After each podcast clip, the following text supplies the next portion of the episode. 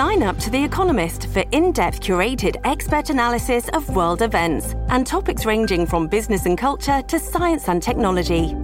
You'll get the weekly digital edition, online only articles, curated newsletters on politics, the markets, science, culture, and China, and full access to The Economist Podcast Plus. The Economist is independent journalism for independent thinking. Go to economist.com and get your first month free. ツッコミニュースランキング。時事問題から芸能スポーツまで突っ込まずにはいられない注目ニュースを独自ランキングでご紹介します、はい。まずはスポーツです。野球の日本代表侍ジャパンは昨日東京ドームで巨人と強化試合を行い、ヤクルト村上の2試合連発となるツーランホームランなどで8対4で逆転勝ちしました、ん。一昨日の日本ハム戦に続き2連勝です。やっぱ村上選手とかずっと日本シリーズも含めてこうお休みなくやってるからでしょうかね、シーズンの調子そのままっていう感じですよね。よねとねうんうんまあでもあの今年はほら WBC も来年年明けたありますから、はい本当に選手の皆さんにとってみればずっと緊張感続いてる状況なんだろうなと思いますけどね。はい。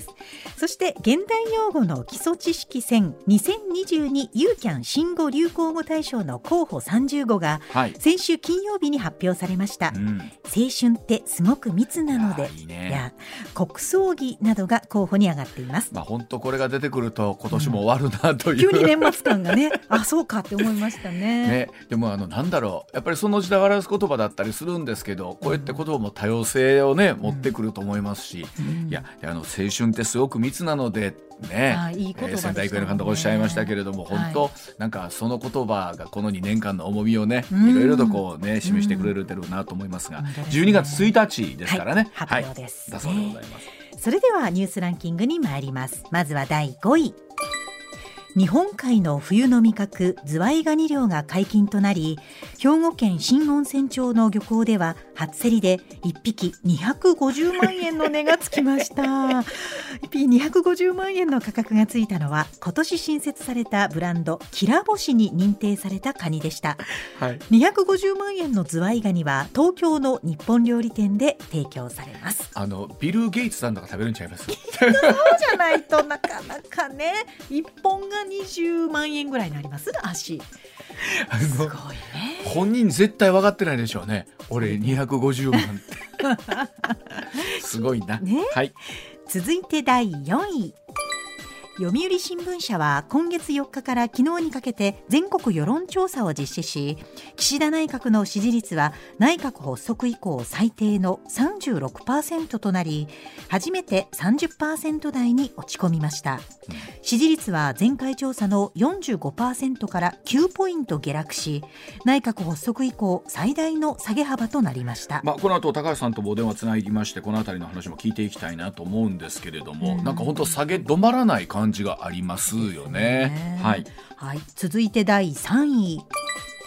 韓国ソウルイテウォンの雑踏事故で亡くなった日本人留学生富川芽衣さんの通夜が昨日自宅のある北海道根室市の斎場で営まれました。一方今回の雑踏事故で事故発生直後消防が現場に多数の警察官を急行させるよう何度も要請したにもかかわらず警察側が対応を怠っていたことが分かりました。警察官が増員されたのは事故発生から1時間以上経過した後で警察のずさんな対応に改めて批判が集まりそうです、まあ、もし本当にここで警察の方が言っていればもっと被害に遭った方はね抑えられたんじゃないかっていうところは、まあ、ただレバーではありますけれども考えられますもんね。ね。はい、うん。続いて第2位はアメリカの中間選挙の投票日が8日に迫り民主党のバイデン大統領と共和党のトランプ前大統領は5日上院選挙で激戦の東部ペンシルベニア州でそれぞれ集会を開き対決しました。下院で劣勢が伝えられる民主党は上院の多数派維持を目指して人気が高いオバマ元大統領も投入し歴代3人の大統領が揃い踏みしました。あの先日木曜日に須田慎一郎さん取材に行かれたお話聞いたんですけれども、まあやっぱりそのアメリカだ今回の中間選挙でもトランプさんの意向がどうなのかっていうところがあって、え一方で民主党そしてトランプめ共和党の中でもトランプ派非トランプ派っていうところで結局は軸はトランプさんだっていうのがねすごい面白いなと思いながら、はいですよね、はい、続いて1位は地球温暖化対策を話し合う国連の会議 COP27 が6日エジプト東部で開幕しました。現状ではパリ協定を目指す温暖化の抑制は不可能なほかロシアによるウクライナ侵攻が取り組みに影を落としていて対策の加速が大きな議題となります、はい、会期は今月18日までで2030年までの排出削減の加速に向けて作業計画を作る予定です、まあ、本当にあのいろんな数値目標等々含めてあるんですけれども結局この世界情勢という中でそれがどれぐらいね維持されていくのかということになりそうなんですけれども、はい、はい、ではコマーシャルの後高橋先生にお話を伺ってまいります、はい、上泉雄一のエーナー MBS ラジオがお送りしています。さあ時刻6時23分回りました。ここからは高橋洋一先生でございます。高橋さんおはようございます。おはようございます。はい今週もよろしくお願いいたします。はい。はいまずはこちらからですさあ北朝鮮が4日間で少なくとも33発のミサイルを発射しました。日本は監視衛星をという話でございます、うん。えー、北朝鮮は5日短距離弾道ミサイル4発を発射いたしました。この4日間で少なくとも33発のミサイル発射が繰り返されています。また北朝鮮が3日に発射した弾道ミサイルをめぐりまして政府が J アラートで避難要請を出した時点ですでに通過予想時刻を過ぎていたなど J アラ J アラートにシステム上の問題があることが分かりました、えー、その後政府は J アラートの信頼性向上へシステムの抜本改修を急ぐ考えを表明しています。います。さあ一方高橋さん本当にこの4日間というか止まらないですよねミサイル発射がね。どどうしたんですかね。まああのねあの米あの米韓のあの軍事演習っていうのがあったからなんでしょうけどね。はい。まあでも、えー、あの日本海側だけじゃなくてこの黄海にもというね西へ東へという形になってきてますので、えー、うん。さあ一方でこのミサイルの状況について、えーまあ、どう防衛してくるのかということなんですけれども、はい、あの、はい、うん。防衛っていうのはあれですよね、なんかあの撃たれたら迎撃するっていうのばっかり、ええー、と想定しますけどね、はい、あれは無理ですよね、もうはっきり言えば。えー、あのまあ真剣白羽取りみたいな形だし、あの言ってみると、弾撃たれた時にこちらも弾で撃ち返すっていうのは、ちょっと考えただけでもほとんど難しいですよね。あのやっぱりさすがにそれはいくら軍事力が上がったとしても、やっぱりむできること、できるできないことあるわけです、ね、できないですよ。ね、あのなんかこう公式データだって、えーと、なんなんていうか7割とか8割とかそういうレベルなんですけどね、はい、でも実際問題あのすごく時間が短いわけですよね。うん、だから、はい、あの事前にかなりと知っていないとなかなか難しいっていうのはあると思いますよ。なるほど、えーでその中で、はい、えー、高橋さん以前から3つのポイント挙げておられまして、はい、1つが、まあ、敵基地先制攻撃、えー、そしてミサイル防衛網。3つ目大量報復とおっしゃってそうですね。はい。うん、まああの大量報復っていうのが多分一番ねあのまあわかりやすくて、はい、これで大量報復するとすれば向こうも思いとどまるっていうのがあのあるんで、はい、だからどこの国もそうですけど大量報復するんですけどね。はい、でも日本でこの議論するとね専守防衛だろうって必ず言う人いるんですよね。まあね。だから専守防衛で大量報復があり得るということを準備するってだけですけどね。でもなんかこれなかなかえー、っと日本の中では議論しにくくて。例えば長射程の、はい、えーとまあ、巡航ミサイルですらね、なかなかあれで議論しにくいじゃないですか。はい。でまあこの後お話にも出てきますけれどもこの反撃能力敵基地攻撃能力というのをねに対してでももうちょっと強化したらいいんじゃないかっていう声も、えー、世論調査でも出てきてるわけなんですがその中であの高橋さん日本はですね監視衛星を増やそうという方針を固めたそうで、うん、2026年までに1機目を打ち上げるということなんですが、この監視衛星ってのは高橋さんどういうものなんですかね？ね、年中上から見てれば、はい、あの準備がある程度わかりますよね。はあ、はい、うん。あのこれ上から見てるだけですから別に攻撃するわけでもないんで、はい、これでだから監視衛星は多分あのなんかいろんな国内の議論を踏まえても比較的やりやすい分野だと、はい、そうです、まあ、私は思ってましたけどね。見てるだけ見てるだけというか、見るだけですよね。監視をしてチェックするだけってことですもんね。はいあのそれであのいろいろな状況あの要するに日本の周りって危険な地域が多いわけですよ。はい、あの要するに中国であり、まあ、あの北朝鮮でありですね。すねはい、えー、だからそういうのもずっと常日頃から見ているというのはありだと私は思いますけどね。ただこれが日本上空すべてカバーするには複数必要なんですね。もちろんそうですね、はい、複数どころか、うん、あの相手の国もカバーしなきゃいけないので 要するにすごくたくさんないと多分無理ですねこれね。ということは一機打ち上げたぐらいではまだ全然ダメです、ね、全然ダメだ。全然ダメですねはっきり言えば。でもその一機目も2026年度までということはまだまだ4年ぐらいあるわけですか？これここに行くまでに。もうちょっとだからびっくりしますけどね。こういうのはこういうのはすごく前から準備すべきなんですけど、はい、なんかやっぱりおお金が足んないとかそういう理由なんでしょうけどね。えーこれはあの法的には問題ないわけですね、今お話あったように。うん、うん、なんか必ず日本だと法的にと言うんですけどね、はいはい、あの別に宇宙空間ですから、それは関係ないですね。ね ね。でまあ、でも、高橋さんおっしゃるようにその、これを複数機上げるということは、1機上げるのにこれだけかかるってことは、全土をカバーするには何年かかるんだっていう話になりますけどもね。ね、あのでもこういう技術を持ってるってことをもう見せるっていうのも重要ですよね。なるほど、なるほど。ええ、はいであのその衛星をまあ上げてその動向を把握する、で、はい、これがまたあの敵国のキラー衛星で攻撃されるとまた日本の防衛に影響を及ぼすということなんですがこれなんですか？その衛星 監視衛星を今度は落とそうとする動きがあるわけなんですか？あそれはあの当然あるでしょう。キラー衛星って言うんですね。はあ、でもこれあの高橋さんなんかすごいベタな言い方ですけど宇宙戦争みたいな感じですよね。衛星打ち上げてそれに宇宙戦争なんですよ。もうすでにそうなってるんですよ。はあ。これあの例えば中国とかロシアはもう衛星を上げてるんでしたっけ、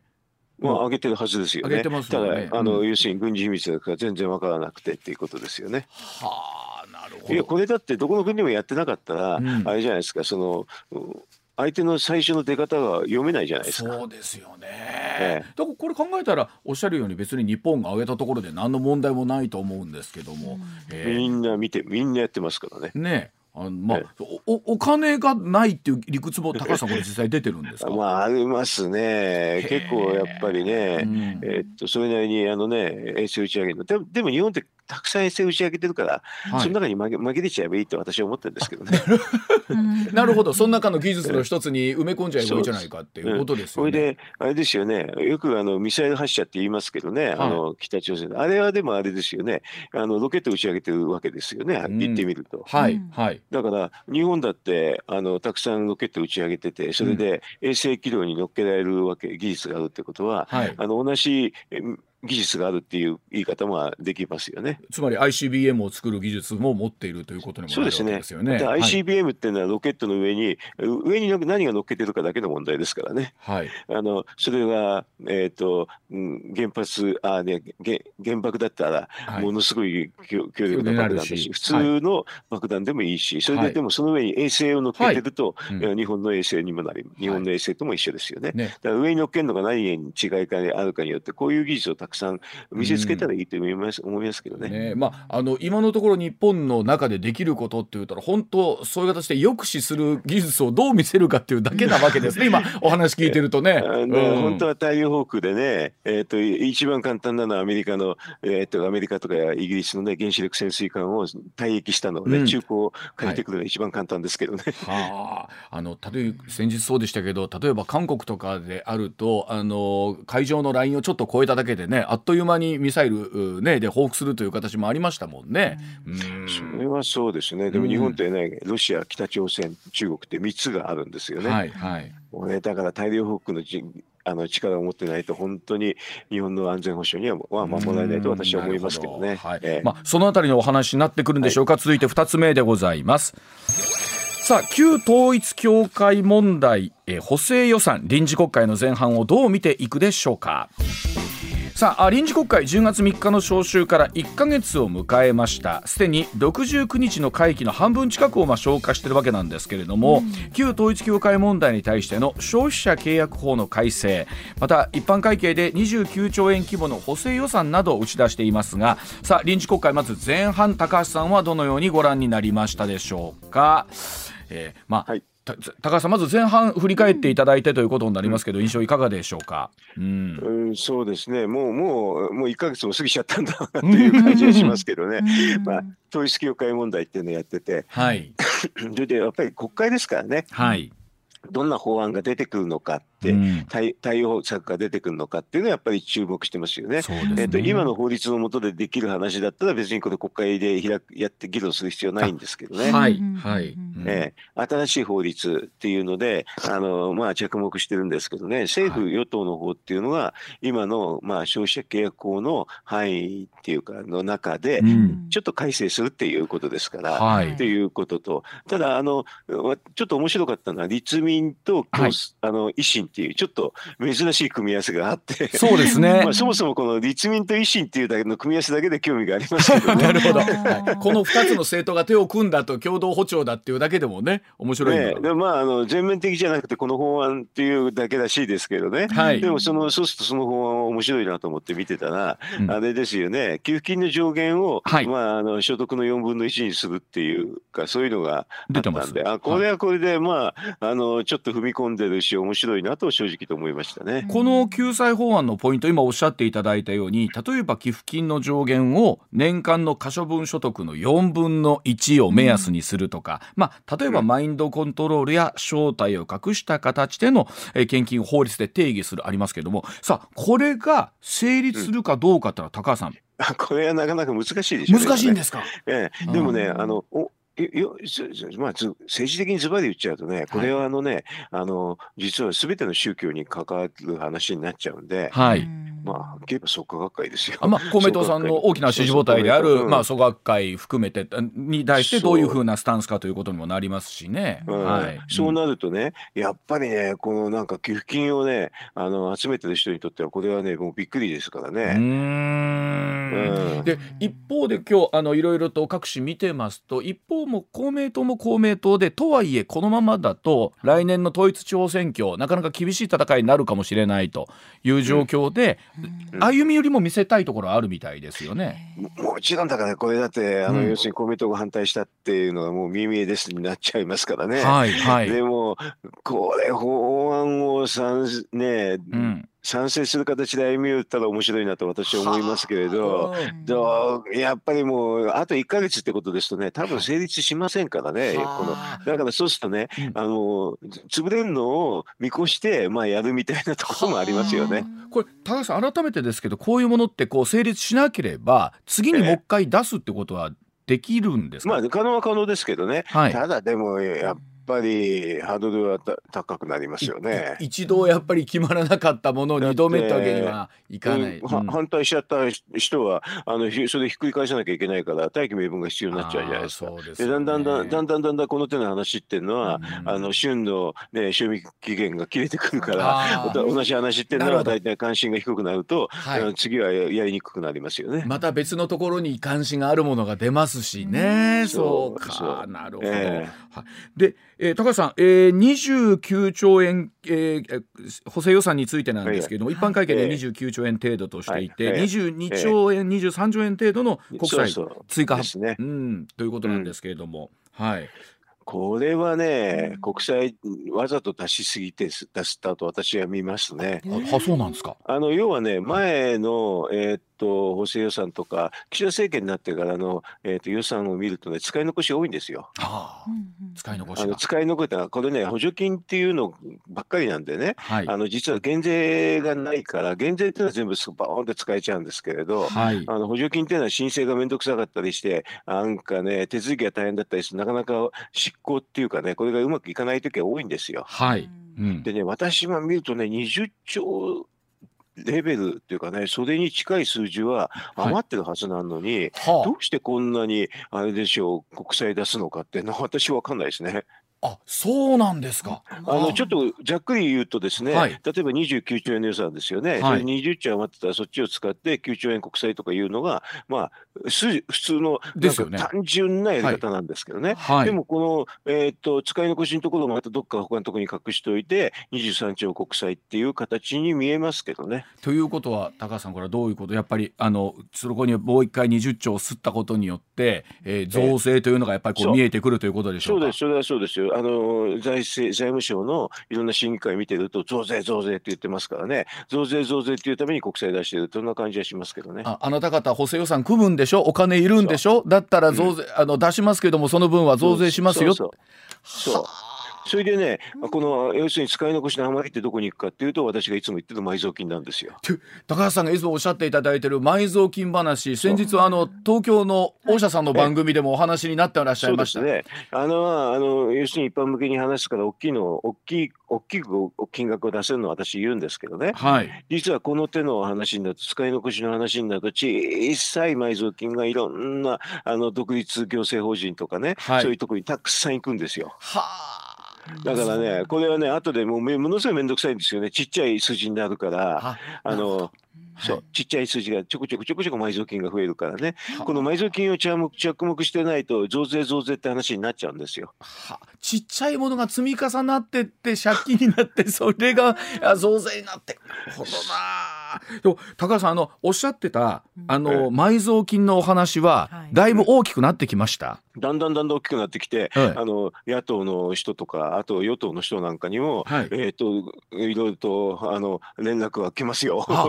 のもちろん玉木さんとはねこの話をずっとなさってたっていうのはお聞きしてましたけれども、うんね。はい、あの他の人もたくさんねだからみんなで国会でやったらいいじゃないですかと私は言っていつも言ってます。ええ。ー、あのどうやどうでしょう？この国会中にその話はもっともっと大きくね。うんと出るかもしれないしまあだからこの支持率いかんでしょうね。支持率。が低くなってくるといろんなことやり出すんですけどね。はい。うん、ということは変な言い方ですけどその支持率がもうちょっとこう下がってくるとみたいな話になるんですかね。あの切羽詰まってくるからね。いろんなことが出てくるんですけど。でもそれでいうと高橋さんいよいよ読売新聞の世論調査でも、えー、えー、内閣支持率がそう、えー、36まで来たのかな？36まで来たんでね、はい、だからだんだんだんああそこはもともとちょっと高めのところなんで、そうですよね。あの出てくるとねみんなええー、とだんだん焦るんでね、えー、焦ってくるとこういうふうなあのまともな話が出やすくなるんですよ。はあ、ということですが変な話ですがあの岸田さんの内閣支持率が下がると同時にってことですよね。ねはっきり言って下がった方がいいんですよ。そうこういう話がであの出てまともな話が出出やすいんでね。うんでもさすがに読売新聞さんとかの世論調査でこの数字になってくると、だいぶ火がついてる感じはあるんじゃないですか？うん、そう尻に火がつき出してますね。だからこれで、あの読売調査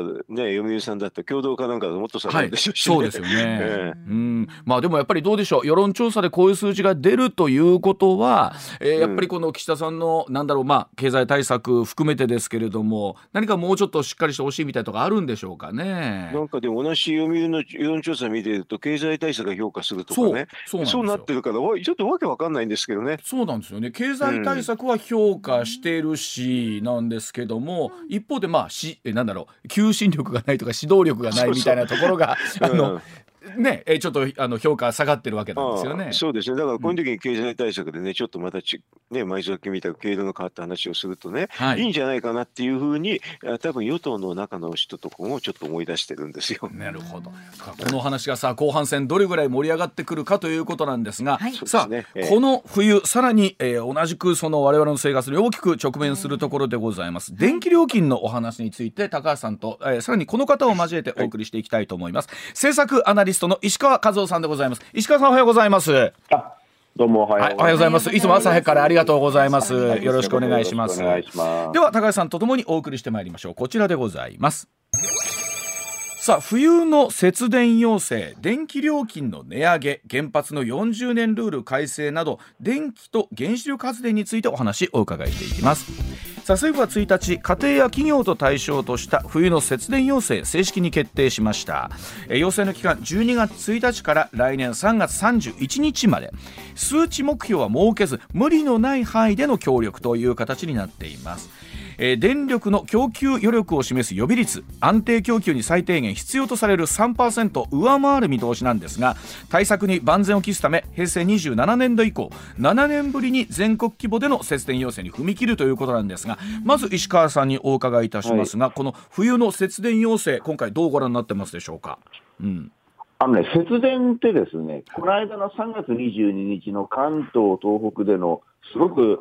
電力が逼迫した時期があったんですけどもね、はい、今年、はい、あの節電ってですね、効くんですよ、すごく。効きますか？の、ええ、はあ、あのみんな頑張っちゃうんですね、日本人って。まあ、私も頑張りましたけど。頑張ります、うん、そういうことで、節電自体はすごくそのある程度の効果を見込めるので、これを要請するっていうのは、その予備率、今3%というお話ありましたけど、これをもっともっとこう余裕を持たせるという意味、つまり、はい、その不測の事態に備えるという意味ではいいと思いますし、電気の場合ですね、はい、あの気温が、これ冬ですよね、はい、気温がちょっと下がるだけで、どーんと電力の需要ってこう上がったり、上がっちゃうんですよね、まあ、夏は逆にその気温が上がったりすると、エアコンがまたボーンと増えちゃったりするんですけど、その気温って分かんないじゃないですか、そうですよね。急に寒くなっまあ暖かくなる分にはいいにしても、寒くなっちゃうことがまあまああるので、そういう意味で言うと、3%率の ,3 の予備率っていうのは、まあ、ギリギリではあるんですけれども、これをもうちょっと上上振れさせて余裕を持たせるというのは、その停電を起こさないと、はい、経済パニックを起こさないという意味において、政府がこれをやるっていうのは、うん、あのまあ、慎重には慎重を期してということではあるので、まあ、節電要請自体はね、まあ、これは仕方ないなと思います、うん、あのこの3月とかって、本当、相当危なかったらしいですよね。いや、危なかったです。だって私もね、これはね、実は前の日ね、はい、あの東京電力のその送配電の幹部の方から、要請がありましてね、私、翌日がですね、あの実は朝のワイドショーの出番だったんですよね。はいはい、でその時にですね、もしかさん、ちょっとこれ、今日やばいから、あよ要するによく前の日にあったので、翌日やばいので、はい、朝の番組でもしそういうチャンスがあったら言ってくれないかということで、まあ、私、実際言ったんですけれども、はい、まあ、別に私が言ったかどうか、ちょっとそれが理由かどうか分かりませんけれども、はい、意外とそのあのその日はですねみんな頑張っちゃって、ただ、昼を過ぎてから、本当にさらにまた電力の需要が増えちゃって、大臣が急に会見したりなんかして、はい、本当にやばかったんですが、ぎりぎり、あの時は本当ぎりぎり大丈夫でした、ね、奇跡的にブラックアウトせずに済んだっていう感じだったんですか、じゃあ。え、あのね、これはね、資源エネルギー庁の担当者とか、それから電力会社のそういう担当者も本当にヒヤヒヤしてたと思いますよ。はあ、でまあ、うん、その経験があるので、今回はあ万全を期してということも相当あるということですね、その節電要請に関して言うと。あのね、うん、そうなんですけれども、これ、一つ懸念がありましてね、これね節電要請とか、まあ、あと節ガスみたいなこともやるみたいなんですけれども、うん、節電要請って毎日毎日やってると、ずっとやってると、そのうち麻痺していくんですよね。はあ、えー、だからほら最近、俺、あれがあったでしょ、あの北朝鮮からミサイルが飛んでくるとかなんとか言って、はいはい、あの J アラートが鳴るとか鳴らないとかありますで要するにあの状態になる可能性があって、私はそれが心配なんですよ。いわゆるもう狼が来るぞみたいなもんですよね。ってことですよね。またかよ多いみたいなね。はあ。あの、こう、諸刃の刃というかね、そういうようなところもあるので、まあね、これ本当やってみないと分からないですね。あの、うん、まあその中でまあ我々の生活に密着する電気料金について石川さん高橋さんにお伺いしていきたいと思うんですが、はい、先に石川さんお伺いしますが、例えば、はい、えっと電気代今年の5月までの1年間で家庭用2割、企業3割上がってると言われますけれども、西村大臣がね、電力会社の値上げ申請については、安易に値上げにはならないという考え方を示してますけれども、厳格に審査するということで、このあたりはどうご覧になってますでしょうか？まあこれ、それは政府はそう言いますよ、で大臣もね、うん。うん、その安易にもうそのまま来たものを認めるという、そういうことをやらずにちゃんと見て、厳密に審査しますというふうに言ってるので、うん、この言葉自体は、どんな局面でもこういうふうな言い方になるというので、この考え自体はいいんですけれども、はい、だけど本気で、本当に厳格にぎりぎりぎりぎり審査すると、あれですよ、あのー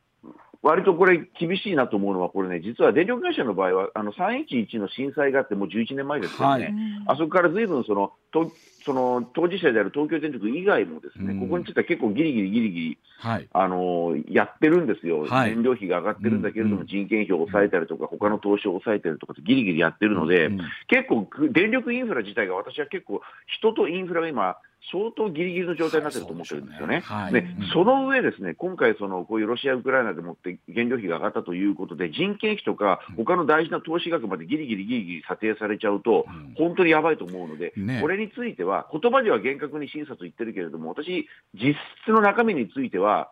あのそんなにギリギリやらずにある程度の理解を示した方がいいというふうに私は思ってます。はい、じゃあまた後ほどちょっとお伺いします。はい、高橋さん、えっ、ー、と政府経済対策の中で来年1月からね家計企業へ補助を出すということで標準家庭で月2800円程度かなと言われてるんですが、これは高橋さん評価どのように評価されていらっしゃいますでしょうか？まあ、あの出さない出した方がいいじゃないかなと思いますよ。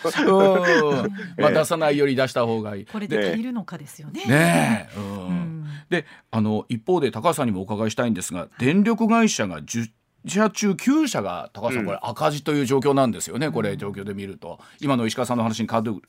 連してくると思いますが、うん。うん、あまあ赤字ですからね。あのそれであの西村さんってね経産大臣は、はい。まあ、元経産官僚で、まあ、私まあよよ知り合いですけどね、はい、それでねえあのそもそも今の岸田政権の周りに経産官僚たくさんいるから、はいまあだからこれはあの電力の方は、えー、っと赤字は、えー、っと結構対応するっていうふうにすぐ見えますね。だから結構だからあの要するに電力会社大変だなっていうのがあの非常に出てますしね。ねえー、っとだから多分その電力会社にと補助は随分するんじゃないかなって気がしますよ。はそれは悪いことじゃないと思いますけどね。ねあの石川さん、今のお話改めていかがでしょうか？この電力会社10社中9社赤字ということに対してなんですけれども。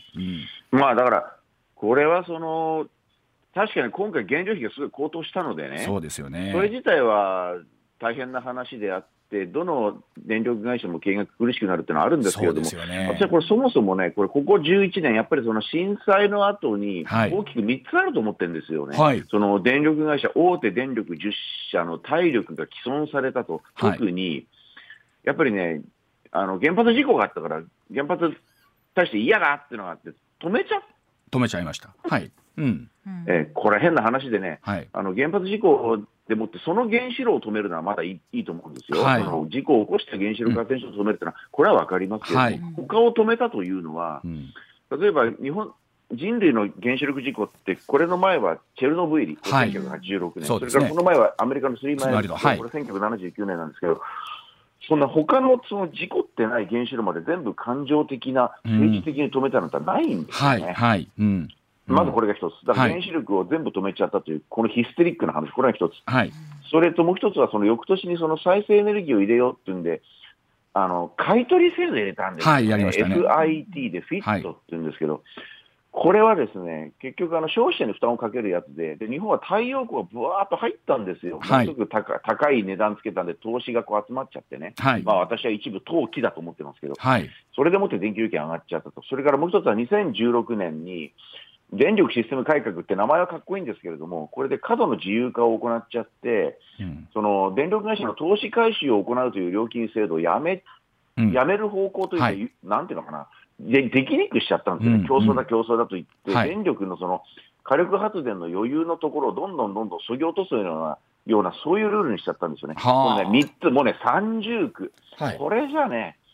今回の、なんていうのかな、赤字というか、はい、それも私は仕方ないと、これは僕はね、うん、一部ね、全部とは言いませんが、はい、相当部分はこういう制度の改革とか、そういった政府政策のやり方がまずかったときに、私はそれが大きな原因だと思いますね。あの高橋さん、今お話、えー、聞いておられて、いかがでしょうか、今の話。うん、あのえー、っとね、電力買い取りにはね、価格が高すぎるって、はい、あの投資してる人から見たらね、これは乗らない手がないなと思うくらいに、錯覚するくらいに変な生徒でしたね。あの一時ずっと広がりましたもんね、皆さんあのつけておられてっていうケースありましたもんね。うん、うん、だから私なんかつい思わずあれして、変な制度と分かりつつね、はい、あの個人ではその投資をしちゃいましたよ。あの高橋さんのお家の上にはパネルついてるらしいですからね。たくさんついてますよ、はい、だからもう回収もしちゃいましたしね、あれはすごくあれですね、変な価格設定でしたね。うん、だから、えーと、投投資というよりも石川さんおっしゃる投機に近いところがあるんじゃないかということですけれども、まあ、投資も投機も一緒ですけど、まあまあね、要するにね、ええ、あのね採算がねあの簡単に取れちゃうんですよ。そのくらいにね、うん、あの実は一般の人に、えー、っと負担をかけてまあ、一部っていうか投資した人も儲かっちゃうとそういう制度でしたね。で、えー、そのあたりのこの歪みが今ここの電気料金みたいなところにもねロシア・ウクライナ情勢誤ってきてるということなんですが、うん、では今後日本のエネルギー行政どうあるべきなのかというお話お知らせの後お伺いしていきたいと思います。さあ時刻6時58分回りました。今日はですね高橋洋一さんそして石川和夫さんとともにお送りをしてまいります。ではお二方にお話引き続き聞いていきたいと思いますけれども、えー、まず石川さんあの原発をめぐる方針なんですけれども、はいはいはい、現行の原則40年から最長60年ということになりそうなんですけれどもこのあたり改めてちょっと解説いただきたいと思うんですけれども、はい、これね、あの原則40年ってしたのって、実はこれ、つい最近のことでして、これもあの311の震災の事故の後に敷かれたルールなんですよね。はい、でこれね、その以前ね、それ以前はもともと、まあ、日本政府も電力会社も、厳密にはその上限っていうのは決めてなかったんですが、大体大方50年、60年は使いましょうと。はいはいいうようなことだったんですけれども、震災で事故が起きて、これもすごくヒステリックなんですよ。というのは、あの、あれ、震災の事故って津波でガンと来ちゃったっていう、はい、で非常用電源っていうのがね、非常用電源が壊れちゃって、その非常用電源で核燃料を冷やしとかなきゃいけないんだけど、それができませんでした。と、はい、これが事故ですっていうので、別にその原子原子炉の運転年数と何の関係もないんですよね。わかりました。うん、だからちょっとそのあたり含めて、はい、えー、では7時の時報の後に改めてお話伺ってまいりたいと思います。はいはい、お話途中になりました。一旦7時のお知らせでございます。はいはいはい、はいさあ石川さんおっしゃるようにその原子炉そのものがダメになったわけじゃなくて、電源の問題だったってことですよね、ちなみに。そうそうだそう、うん、だから、ね、原子力規制委員会っていうのは、まあ、もう今、できて7、8年経ってて、それなりに機能はしてるとは思うんですけども、やっぱりルールの決め方として、ものすごくその感情的にぶれぶれてしまったってのはありますよね。はい、で、まあ、この40年、40年、60年っていう話なんですけれども、これをまあね、えー、その原則40年、最長60年っていうのを変えて、うん。えー、今度は逆にその30年経った時に、まあ、きちんと見ましょうと、そして10年ごとに具合を見て、よければまあそのままやりましょうとい。うことで、はい、まあ、私自身はその原則40年それから最長60年という、まあ、いわゆるその頭打ちみたいなものを撤廃したという点においては、これは元に戻ったなとい。うことなんで、だからこれはまあ良かったなというふうに、そんなふうに評価してます。で高橋さん、このあたり、どうなんでしょう、この政府が40年、60年、高橋さんはこの今回のお話、どういうふうにご覧になってますでしょうか、うん、あのそそもそも政府の他のインフラって、まあ、原則60年なんですよね。あそうなんですか、そうそうそう、うん、だからあの60年が普通で、まあ、普通のものかなんかの、まあ、橋とかトンネルなんかたた普通50年ですね、はい、あのだから一応60年までっていうのが普通なんで、うん、40年っていうのはちょっとあんまりあの、まま、なんかないですね。だからこの数字も一体どこからどう出たものなのかっていうことにもなるでしょうけどもね。えー、うん、うん。あの特にインフラの時に会計の話であの減価償却しなきゃいけないんでね、はい、その会計の対応年数いつも決めてるんですけどそれはね、はい、あの、うん、60年ですインフラは。これ高橋さん改めてですけれどもさあ今回あの電力会社の赤字もそうでしたけれども今回、えっと、高橋さん全体の原発再稼働エネルギー問題について一番注目してらっしゃるところ高橋さんはどこですか？やっぱり原発をすぐ動かすかどうかじゃないですか。あの要するにこれ手順があるんでしょうけどね、はい、でもなんかインフラでねあのなんかあんまり休止期間が長いってよく分かんなくて普通はインフラって動かしながらあのなんかいろんな整備したりしたりするじゃないですか。ね。はい。うん、なんかなんで原発だけ違うのかよく分かんないですねこれね。あの石川さんにお聞きしたいんですが確かにこう、はい、なんかやっぱり今すぐ動かすとかってのは無理なんですか？やっぱりこれは。あのね原子力発電所ってそんな簡単にそのあの部屋のスイッチパチパチで。すからね、はい、あのなんていうの、これね、一つのプラントは現場の方に聞くと、はい、さあ、これから再稼働しましょうっていうと、いろんな準備、もろもろ考えると、大体半年ぐらい。半年。はえー、だから僕はだからさっきまさに高橋さんもおっしゃったように、その原子力もまあ公共インフラですよね、はい、で他のインフラっていうのは、例えばそれは道路にしても何にしても、うん。うんその全くそこを全面停止して工事するっていうのは、ごくたまにあるけれども、はい、本来は道路工事なんか、他のインフラもそうですけれども、うん、火力発電所なんかもそうなんですけれども、うん、動かしながら、はい、まあ、点検をしたりとか、うん、あるいはまあ修繕をしたりとかっていうことがまあ普通なんですよね。だから原子力についても、その審査を全部待ってても、隅々まで全部終わるまで動かさないっていうのは、こんなことやっていくには、もう古今東西、日本だけで、こういうバカな規制運用を早くやめて、早く再稼働の準備をしろって私はもうずっと2013年からですね、本で書いたり、メディアで書いたり言ってるんですけれども、やっぱりなかなか政治とか行政がこれね、何を恐れてるのか、こう、やらなかったんですよね。高橋さんもずっとそこおっしゃってましたもんね。あの、全部整ってからだったら、そんなもういつまでたっても動かないよってお話でしたもんね。そう、だからこういうバカの致命的なとこころは別ですよ、原子炉とか、それをね、何かするっていうのは、それは止めなきゃだめですけど、うん、他のところは発電とは関係ないので、そういうところは昔はちゃんとやってたんですけれども、うん、これがね、その震災によってなんかぐらーっとなっちゃったので、それを今一度戻すいいチャンスではあるんですけれども、それにしてももっとこの方針ね、早くやってほしかったですよね。高橋さん、そのあたりで言うと、あの例えば岸田さんの起死回生の一手にはこれならないんですかね？なんてね、だから、あのなると思いますよ、来年ぐらいになりゃね、うん、なると思いますけど、だけど、来年の夏が来る前に、今度の冬が来ちゃいますよね。はあ、ねあの高橋さん、さっきおっしゃってましたけども、このあたりっていうのはどうなんですかね、改めてその原発再私なんかね、原発再稼働をね、政治課題にしてね、はい、解散したら面白いといつも思ってるんですけど。ああ、なるほど、そうすると、本当に。我々も、うん、さああなたたちどうですか？っていうことが問われるわけですよね。そう、うん、うん、これあの高橋さんやっぱり例えばこれ全部稼働すると電気料金というのは随分やっぱ変わってそれはさ下がりますよ。下がりますもんね。うん。まあ、そこで、まあ、あの石川さんがおっしゃってるところのその心理的な部分とってありますけど 石川さん実際地元の方とかってどうなんですか？やっぱりまだ相当思ってらっしゃるのがあるんですかね石川さん。いや、これはね、あの僕は一部報道の仕方に問題があって、ですね反対の人ばっかり、うん、あの表に出しちゃうんですよね、うん、そうやって報道していくと、ですねずっとなんかみんな反対してるような雰囲気になって、それを見る都会の人とかも、あなんかこれやっぱり原発の立地の地元まで反対してるんじゃないかと思うかもしれませんけれども、うん、私もそのいろんな原子力立地市町村に行ってお話をしたり、ですね講演させていただく機会があるんですけど、もちろんね、賛否両論はあるんですよ。はい、だけれども、大方は、大方はもう、あのなんていうのかな、あのまあ、積極的という人もいるけれども、うん、多くの人は致し方なくやっぱりやらないとだめになりますよというような認識が、ね、広が広がっているというか、もともとあるので、その辺のところは、あまりその政治家の方もですね、うん、あの堂々とちゃんと説明、説得するということで、私はいけると思いますけどね、これは。まあ、はい、あの高橋さん、でも相当でもあれですよね、このあたりのお話もオープンになってきましたのは来たんですよね、今までから比べますと。だ だから、あの原発再稼働って言えばね、みんな嫌顔でもいろんな報道するでしょ、それで、はいみんな真剣になってやるから、それでいいんじゃないですか、どうせ岸田さんももうそろそろ支持率も起こって先もないんだからというふうに私は思っちゃいます。言い方でさっきのお話につながりますが、岸田さんの支持率が下がれば下がるほど、いろんな起死回生の一手が出てくるかもしれないということですね、こうなるとね。ねえー、わかりました。はい、えー、ということでございまして、今日は石川和夫さん、そして、えー、高橋さんとともにお送りしてまいりました。お二方どうもありがとうございました。ありがとうございました。どうもありがとうございました。